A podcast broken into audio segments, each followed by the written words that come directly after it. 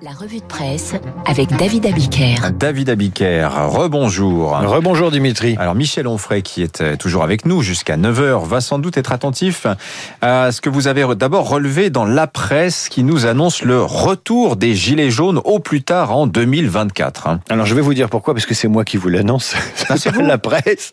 Je vais vous dire pourquoi dans un instant, mais avant je vais, je vais m'arrêter chez Total, et pas du tout par hasard. Aujourd'hui même, Total devient Total Énergie, énergie avec un S au pluriel. Et Libération cherche des poux dans la tête du pétrolier français en questionnant ses ambitions écologiques.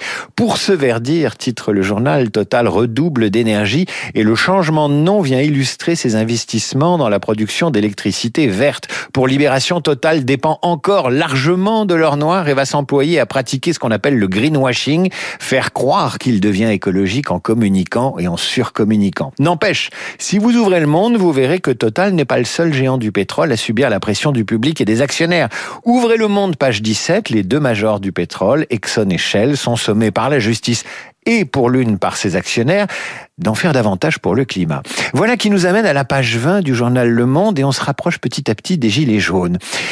Et nous dans tout ça, et nous dans tout ça, eh bien ce sont les, automobilistes qui vont participer à la facture de la transition énergétique en renonçant à rouler dans ce que les pouvoirs publics appellent les zones à faible émission et à forte polémique, ajoute Le Monde. Pour l'instant, les habitants des grandes villes et, des, et les banlieusards ne voient pas arriver les interdictions, mais Le Monde les leur rappelle. Dès le 1er juin de cette année, un diesel critère 4 ne pourra plus rouler dans Paris et dans les grandes agglomérations. En clair, si vous avez une Renault Modus diesel datant de 2005, c'est cuit pour vous. Et les restrictions vont peu à peu concerner tout ce qui roule. En juillet 2022, c'est demain 2022. Ah oui. Ce sera le tour des critères 3. Ah, ça. Fini les moteurs diesel d'avant Mais 2010 c'est et les moteurs à essence d'avant 2006.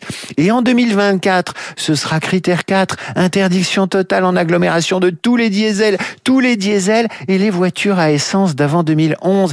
Qui va payer? C'est vous, c'est moi. Qui va avoir du mal à revendre sa voiture? C'est vous et c'est moi. Et qui va enfiler un gilet jaune au plus tard en juillet 2024 Peut-être que ce sera vous, peut-être que ce sera moi. Ouais, fini la petite auto dans le centre-ville de Paris, dans le Parisien justement. Alors là, histoire incroyable, un cégétiste et gilet jaune qui a bien failli euh, faire l'objet d'un contrat. Alors, il s'appelle Hassante, vous imaginez bien qu'on va pas donner son nom. Cégétiste, gilet jaune, à l'heure euh, où les ronds-points chauffaient et s'enflammaient, il a failli être éliminé tout bonnement par ses patrons, nous raconte ce matin le Parisien, dans un récit absolument surréaliste, digne des tontons flingueurs, devenus les patrons flingueurs. Il s'agit du énième rebondissement d'une affaire qui implique une officine de tueurs à gages, mêlant agents secrets et francs-maçons, explique ce matin le Parisien aujourd'hui en France. Je ne vous refais pas toute l'histoire depuis juillet dernier, car elle est longue, mais son nouvel épisode met deux entrepreneurs de l'un, une femme et son frère, aux prises avec un de leurs salariés, un syndicaliste de la CGT qu'ils ont voulu faire disparaître. Aujourd'hui mis en examen tous les deux pour association de malfaiteurs dans le but de commettre un meurtre, ils sont suspectés d'avoir commandité l'assassinat d'Assante. Tout commence en 2019, lorsque Muriel et Gérard se lient avec Frédéric V, un ancien journaliste, ça va encore faire du bien à la profession ça, reconverti dans la sécurité. Au départ, il s'agit d'un audit de la sécurité de l'usine, de l'entreprise, mais à mesure que l'amitié naît entre ces trois-là, Muriel confie à Frédéric qu'elle est inquiète de l'émergence d'un syndicaliste CGT dans son entreprise. Le consultant ne fait rien pour la calmer, au contraire, il rapporte aux enquêteurs qu'un jour, la chef d'entreprise euh, laisse échapper « Qu'est-ce que ça m'énerve Si on pouvait lui casser la gueule, si on pouvait s'en débarrasser ?» À ce cri du cœur, l'ancien journaliste répond qu'il connaît du monde pour faire ce genre de prestations.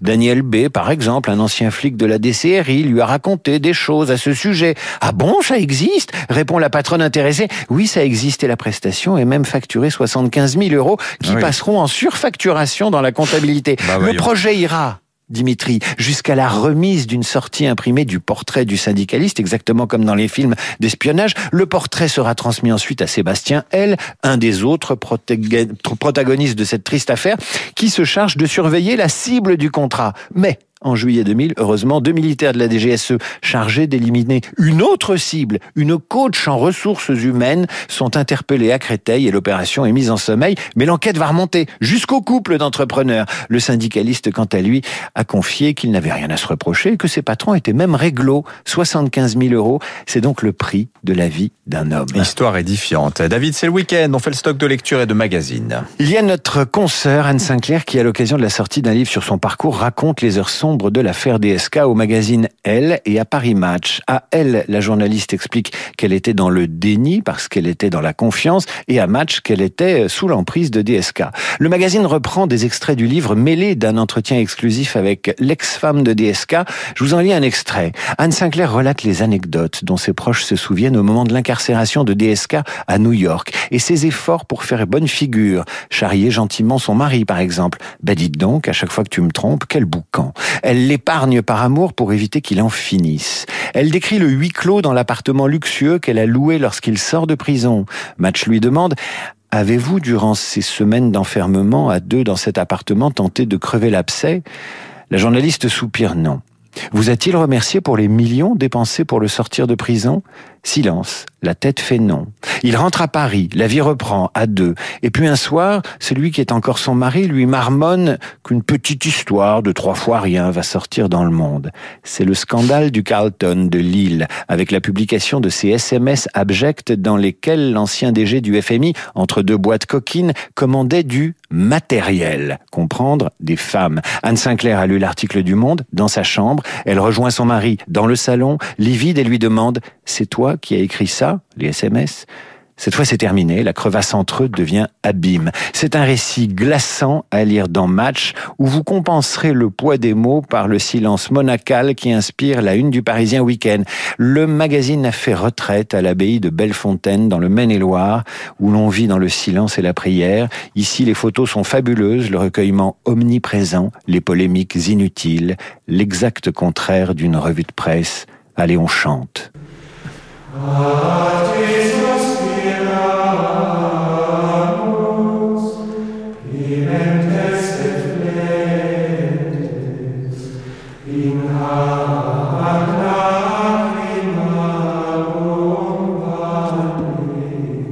Ah, un peu de sérénité après tout ce voyeurisme débridé, mon cher David. Ça m'a fait beaucoup de bien. Merci. Je vous souhaite un excellent week-end, chers auditeurs. Nous reprenons notre conversation dans un instant avec Michel Onfray.